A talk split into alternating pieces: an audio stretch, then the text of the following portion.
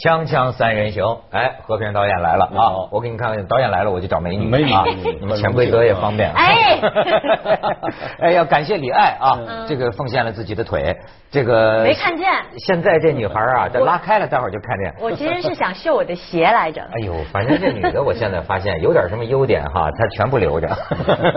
那这现在就是这样啊，她父母生的我好啊，那我当然得展现展现。等我有一天，对吧？我发福了，我生的你不生鞋呀？嗯，生的你是一个干干净净的，不是没有没有没有包装的一个你。他说的很对，说的很对，生的你好不还不管用啊，还得教的你好不好，对不对？是，对。最近呢，要不说就说有这么一个话题，何导演很感兴趣。嗯，我们昨天从这个波士顿，美国波士顿来一个朋友，这个话题从美国传到中国，我问他这事儿，我说我们要做节目，他说嗨，现在我们美国人人都在聊这个事儿。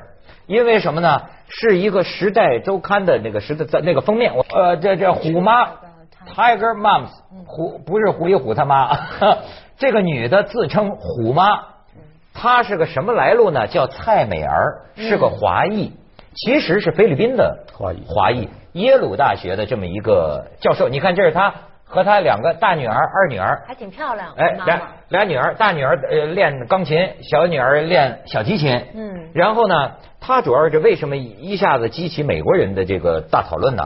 很有意思。现在很多美国人骂他，说你这个美国人的观念就认为他是虐儿了。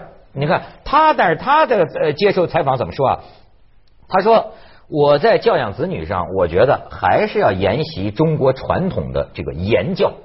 他就是说，他最有名的例子，他七岁的小女儿这个露露啊，从吃完晚饭到睡觉，不停的弹同一首钢琴曲啊，厕所都不让上，而且就是给他女儿啊限定多少个不准呢？比如说功课不准不拿 A，所有的科目必须拿 A，呃，不准随便参加任何课外活动，不不不准抱怨没有课外活动等等。而且呢，他这个美美国的记者到他家去采访，说感觉他俩女儿挺高兴，说我们感谢我们妈。对吧？然后呢，他就跟这个美国这记者说：“说我告诉你，在我们美国，很多我们华裔的父母嘴上不说，心里都对你们西方人教育孩子这一套啊，觉得非常震惊、恐怖。”他说什么呢？其中包括允许子女每天在电脑和这个 Facebook 上游荡数个小时，说他们对自己的将来一个竞争无处不在的未来世界，竟然不做准备。你看，他就认为美国人你没有传统了，还是我教成功我这孩子。可是也有些美国人就骂他，说你怎么定义你的女儿就算成功呢？我先别说这个怎么定义成功不成功，我相信 Facebook 的这个这个呃 boss 就他这个 CEO 肯定大家都会觉得他成功吧。但他当初能做出 Facebook 来，就是一个非常简单的道理，就是他当初泡妞没泡成。啊，对，然后而且想帮助大家泡妞。对，其实他当时就是泄愤来着，就泡妞没泡成，然后做了一个这样子交友网站，然后就一下子，你看现在多厉害。哎，他说的这个就有点说呀，说一个人成功，想象力的问题。哎，有的时候是歪打正着，嗯，就不是你可预期的。嗯，就比如说我现在在微博上看到一个六六，就是一个作一著名作家，他就说他的育儿经，他说他不希望把自己的孩子培养成盆栽，盆栽就是他像一棵树，如果像每个小孩都是一棵树的话哈，长着长着你长成这样不行，你得这么长。它不会盆栽不是有个什么九曲十八弯，我不是很懂啊。大概意思就是说你扭成什么样，它就是漂亮的盆栽，然后它就能够卖的很贵，然后它就能够被展展览，大家都能称赞。它其实也是所谓我们现在的所谓的一个成功成功嘛。就是这个小孩是设计出来的，对，孩子还是野生野长的。哎，对对对，其实是这么一个世界。就美国的问题啊，跟呃就西方教育和东方教育的问题是不太一样。嗯，哎，你比如说我们东方讲说。要望子成龙，几乎每一个家庭啊，东方家庭都会有，都会知道这句话，都会这么讲。那龙是什么概念呢？就望子成龙，就是皇帝嘛，培养皇帝。哎，就是都希望能够，哎，我家的孩子出来能够成为皇帝，成龙。那怎么能培养一个皇帝呢？对啊，这个呢，就说你我的理解是什么呢？就要培养顶尖的特殊人才，是需要强制性的。嗯，哎，如果说一般的家庭认为我这个孩子能够呃这个身体好健康啊有一个稳定的工作，也不需要出大名，也不需要有特别大的贡献对社会，那没必要那么严教，没必要。嗯，因为美国形成这个教育系统啊，实际上它是中产阶级的价值观造成的对孩子培养的这一个套路。呃，是为什么是中产阶级价值观造成？价值观它什么呢？因为它普遍的生活水平都很很很很平均、很平等。中国的问题在哪儿呢？就是有钱人呢是很薄的上面那一层，嗯，哎，就是包括包括权贵这一层很薄，大部分的人呢是底层的，所以呢，他要越过中间很多很多层，培养一个孩子要越过中间很多很多层，要直达那个金字塔的那尖上。他不用强制的办法，他训练不出来这个人。这就是咱中国古代就是讲这个这个棍棒底下什么出什么，就是言言教。我们长跑的那叫那个那个那个叫王王王军霞马马家军马家军，那是农村的女孩子，对对吧？不用那种强制的办法，让你在三五年内走走上世界冠军的这个领奖台。不可能，没错，这妈呀，这个美儿啊，这虎妈就是个魔鬼教练。对，就是，其实就是你要把你的孩，你要不要把让你的孩子成为尖子？嗯，成为尖子，那当然就是像女排一样嘛，就是这种这种教练嘛。但老实说，我我因为我不是特别同意呢，是原因是我们中国人都爱说居安思危，居安思危。我觉得这妈妈就包括她说的那些话，就是其实她觉得这个人生是挺困难的一件事情，她怕她的孩子以后在竞争当中被打败了。不能过上好的日日子，那你过上好的日子为的是什么？为的是快乐。但他有没有教他的孩子怎么样能够让自己快乐呢？快乐的能力在哪里？哎，我跟你讲，其实其实我觉着呢，他的那个用意啊，并不，我觉得并不是想把这本书的所有的方式，他教育孩子的方式推广出去。嗯，我我不这么理解他的这个用意。我觉得。他的用意就是说，我这两个孩是，他首先是因为这两个孩子很成功，在美国，在这个年龄段里非常成功。一个学钢琴的拿了很多奖，嗯，然后一个拉这个小提琴的，在一个很好的一个一个乐队里面，也也也做演演奏手，将来肯定也会读那个什么茱莉亚音乐学院攻读演奏家证书啊，是吗？然后成为演奏家。那那像这样，他很成功了，那他就会告诉别人我怎么培养的他们两个人。对吧？那既然他用这个方向可方法可以两两个孩子给训练训练训练出来了，训练成这个这个很有成就的两个孩子，在成就面前，孩子是有快乐的啊，这倒是不是说在成就面前没有快乐？郎朗小说，哎，你说郎朗感谢他爸爸吗？那现在肯定他他我看过他很多专访，他非常喜欢他爸爸呀，而且现在两个人也经常在一起，他。他就是那么训练的，就小孩过年了，在外面放鞭炮了，嗯，啊，点灯笼了，啊，一般大年三十晚上拿个蜡烛去点那个灯笼，在院里玩了，他还在练琴，不能出去。那你如果不用那个方法，这是刚才李爱讲的这个，我觉得也是哈。我老我想起这种事啊，我老是觉得中国人和美国人呢，这里边有一个就是说，你对人生啊是个怎么估价？对这个世界，你认为人活的是不是艰难的？这个。啊你看中国人和就很不一样。那天我研究这个嫉妒啊，就说有一个培根讲过啊，说这个嫉妒啊是不知道休息的。所以如果你嫉妒，你别自卑。这个东西是人呐与生俱来到 DNA 里的一种东西。那么这种东西啊，我那天啊，我突发奇想，我觉得人的嫉妒这种东西是不是来源于啊精子的回忆，精子惨痛的回忆？你明白吗？他他几亿个精子啊，拼命的跑。你要一慢一步，就彻底完蛋了。那么一代一代会不会遗留在 DNA 里？这个东西，哎，我我为什么拿这个来举例子哈？嗯，你好比中国就经常为什么说千军万马过独木桥？嗯，对吧？中国甚至还说恨爹不成钢呢。嗯，你甚至你没个好爹，哎呦，你连机会都没有。嗯，什么创业？对吧？你就完全没机会。你他他们说你按什么标准？你看美国人，我老觉得啊，跟乐园似的。为什么最近这个也有一部分美国人反思？我发现呢，是因为美国人现在也有点不自信，因为他这个金融危机啊，或者经济弄得不好啊，他们也开始有点，就说我们过去这一套永远是鼓励孩子，是吧？哎呀，这个赞美，赞你太聪明了，你真漂亮。我现在有时候觉得跟外国人呢，他们夸你就跟放屁似的，你知道吗？这 随口就就是夸啊。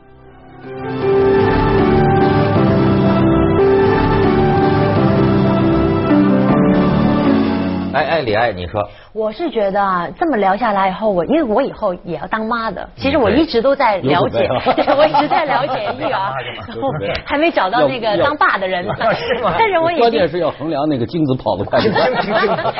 但是我老实说哈，我做这期节目做到现在，我在想，其实两样都得有。训练也得有，这个叫什么创造性思维，当然也得有，但是重要是这个孩子喜欢，他就会有创造性的思维。比如说我们说比尔盖茨，比如说我们说贝多芬，如果他不喜欢作曲，他不喜欢他所做的事情的话，他就不可能做得好。中国的父母呢，基本上是不给孩子的选择余地的。像我以前我父亲教我就不给我选择的余地，他教我停自行车，我必须左脚停，我右脚停，他就说你就没停好。那实际上你就无非就是要把自行车停下来，你管我左脚停还是右脚停啊？不行。但是呢。国反正我接触到的我一些就是国外的朋友，他们会给很小的孩子啊，十一二岁的孩子，他就开始给选择的权利了。比如说我有一个我干妈是在香是个香港人，是个律师，他的女儿你教育这么成功的 俩妈呢是一块教育是吧？我他的女儿比我小大概十岁，但我们比较小的认识了。我二十岁的时候他十岁，那个时候他就面临，因为他的女儿是混血儿，就在面临选择第二语言的问题。他是用英语教学的，他的第二语言是选择法语还是中文？按理说，我们中国家长说你才十岁，我帮你选了。这是比较正常的中国的父母的教育方式，因为你还小，我帮你决定。嗯，他的母亲就希望，我干妈就觉得他应该选中中文，因为看着中国的这个发展会更好，而且你本身有中国的血统，对，你又生活在香港，你以后看不懂这些路牌啊什么的，你难道全看英文吗？厕所都没法去。呃，厕所还好啦，对，还可以看看图画嘛。嗯。但是呢，他这个闺女呢就觉得法文好学，因为它跟英文相通，她觉得她学的更轻松、更愉快。那他的妈妈是这么跟他说，我那天晚上我特别有印象，他们坐着聊天，他妈说学中文的好处在哪里？虽然它难，但它怎么怎么样，怎么怎么样，说了很多，最后说我选择权还是给你，因为以后的路是由你走。你觉得你要选法文，我也不会有意见，但是我之前已经把所有的建议都告诉你听了，如果以后遇到问题，你要自己承担这个选择的结果。对你这个是现在比较主流的一种态度。嗯。但是呢，还这个你像这个美儿啊，她还有一种假定，嗯，就是说。孩子知道什么好歹？就好比说，我都跟你说了，你十岁的时候，嗯，你能知道？说我我老我大人我才知道，嗯，这对你是好的。你看这个中国人呢，对蔡美儿一点都不陌生，嗯，但是你看美国人就会觉得，好家伙，侵犯人权，或者说，哎，但是这该怎么说？你说让这个孩子完全自由选择，但但是说实话，他有这个选做出判断的这个经验。但是小孩啊，是从娱乐来判断自己要学什么啊，就什么东西能够让他有兴趣。我们说小孩的兴趣是什么呢？小孩的兴趣就这个东西好玩嘛，快感，快感。其实呢，就在这里面就有很多的方法，就是你怎么把一个教育变成一个游戏的过程，这是家长应该做的。我们比如说像我大学毕业的时候，我曾经很迷茫，因为我从小其实所谓的理想，我就就是确实是觉得也挺悲哀。我所谓理想就是能够以比较好的成绩考上下一级别，比如说中 中学升大学，或者是呃初一升初二，无非如此。等我大学毕业的时候，面临这么多选择，我要做什么？我要干嘛？我一下就懵了，因为你太多条路在面前，原来就一条路，考级。就是升级，然后最多在大学时候考多两个证书，什么电计计算机证书、英语证书。等你真的大学毕业的时候，你发现这么多选择，选择是一门很重要的功课。对，但是我没有在上学的时候。选择太多也是个灾难。我没有在上学的时候学过，我的父母也没有教过我该如何做选择，怎么为自己的后来承担一定的责任。那我就开始自己一步一步摸索。好在就是说，我觉得我我我妈妈对我的教育是比较放养型的。嗯。我觉得还还是比较好的。我父亲比较。比较严格，我妈比较放养，他们两个的这个这个教育教教育出来的结果，就让我这两面我都都占一点，但都不全面。这个啊，为什么？所以我说这个问题啊，它就深了。嗯，它呀跟什么呢？跟甚至跟人生观、跟命运啊都有关系。对，对，你你就说啊，世界上有没有一种，咱这这么大岁数的人，有没有一种保证成功的选择模式？没有，没有吧？甚至有可能，你这打进了算盘，最后万一不是呢？你可能倒霉，所以对吧？我是觉得最重要的一种能力，孩子最重要的一种能力是学会如何快乐的能力。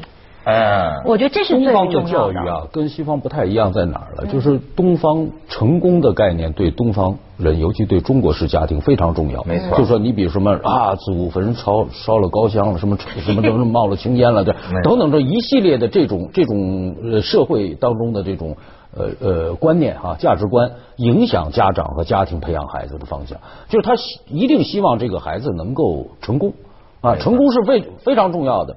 快乐是放在第二位的，这就跟西方可能有。所以就你刚才说的成龙，就是说要当人尖子。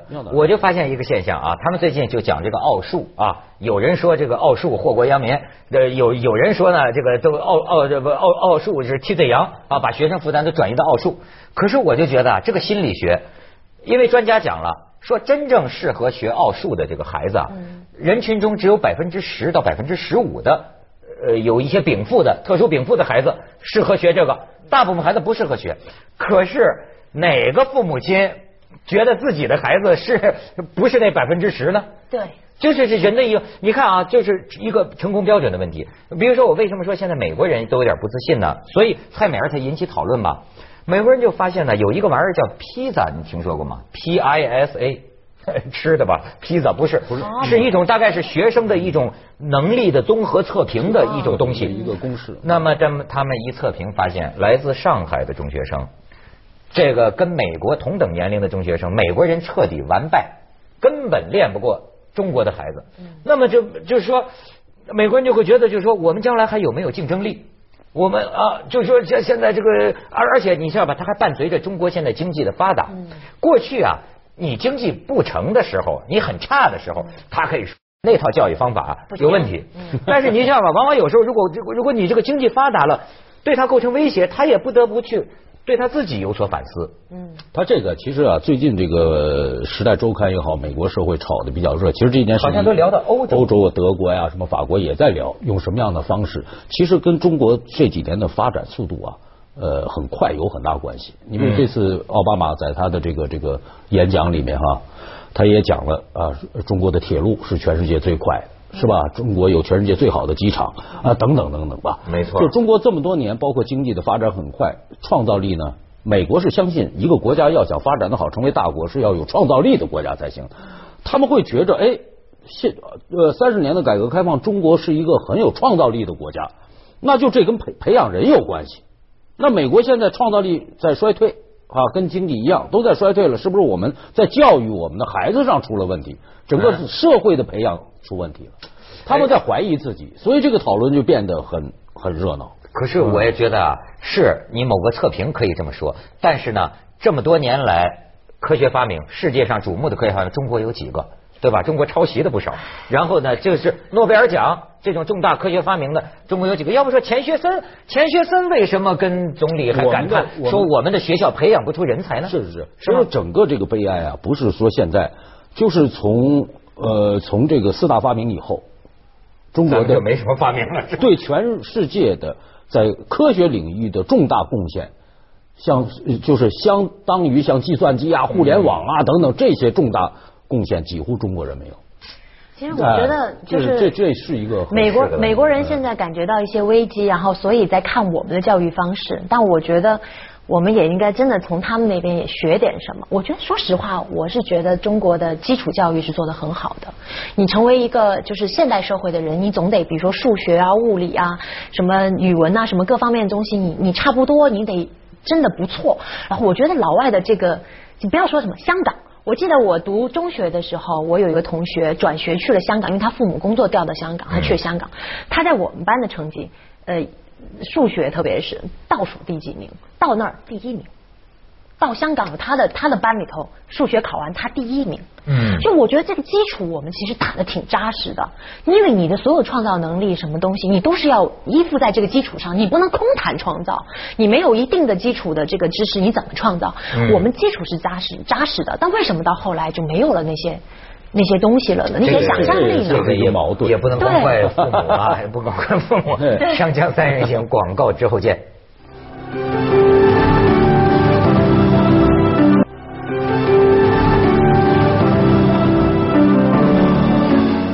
看美国人现在聊的段子啊，就说这个父母亲和这个孩子在厨房吃早餐，餐桌上孩子面前一份早餐，孩子不吃没动过，父亲威胁说：“如果你不把它吃了，我就把你交给蔡美儿。”就美国人有时候这种，你知道过去很多这个华裔的父母在美国啊，邻居这你听说过邻邻居报警的。美国人就这样，看见他打打孩子，其实他就是推上两下。有一部电影叫《刮痧》，不就是？对对对对。啊，对对对。爷爷爷爷从大陆去，然后给孙子刮痧，最后说你虐虐童。这还真说不清，因为你身上淤一块青一块的，全是血点。咱们认为，你发现没有？中国人认为孩子是父母的延伸。嗯。美国人呢，甚至都有点认为啊，孩子是公有的。你生下来就孩子是属于这个社会的，所以你看你父母亲你怎么对待孩子，他是很很敏感的。中国的孩子都是私有财产，对不对？而且寄托着对对很多咱们在生活中的这种失败、这种这种挫折，希望在儿子身上给补齐。其实啊，也也也，因为蔡门这个有点极端哈，就是其实我也知道有很多朋友，呃呃，我们大陆的啊，中国朋友去了美国发展，在那儿用美国的方式教育孩子，现在都非常好，孩子。很成功，很成功。哎，他不是不是用这种方式，完全用西方的方式去教育他。他们说美国那个非常课就是玩儿。所以呢，就是说他无非是写了一本书，告诉他是怎么把这两个女儿培养出来的。其实那些成功的家长并没有写书而已。可能刚好哎，实际上用用用西方的教育方式，我觉得成功的人还是占很大一部分。而对，而且我还是觉得这个，我也是喜欢西方。你想想，我小的时候啊，就是如果挑食的话，我印象特别深，我妈煲了一碗鸭汤，然后那鸭汤可能有点油，然后我就觉得，我只是抱怨，还没说不喝，我说这汤怎么这么油？我爸把一桌子菜给掀了。啊！不让我挑食，我从小就不挑食。现在我想想，是心理阴影啊，这会造成。但是我现在想想，我感谢我父亲。其实我现在去任何地方，我吃饮食啊、睡觉什么，一点问题都没有。我适应力的很快，因为我从小就不会有这方面的毛病。我不教。你你很适合蔡门的教育。不是，但是现在想想挺恐怖的。挺恐怖，特别恐怖。但是不感谢他，但不代表这个他这样做，我觉得是很最好的教育方式。教子嘛对，这不是，我觉得还有 更好的教育方式，你不一定要用这种。这个还是具体问题，具体具体家庭也不一样。呃，每每每一个孩，所以我觉得有些时候人呐，真是也有个命的问题。对，你生来你就有你的一个命，对，你就碰见你的父母。接着下来为您播出《珍宝总动员》。对不对？我也不希望蔡美儿。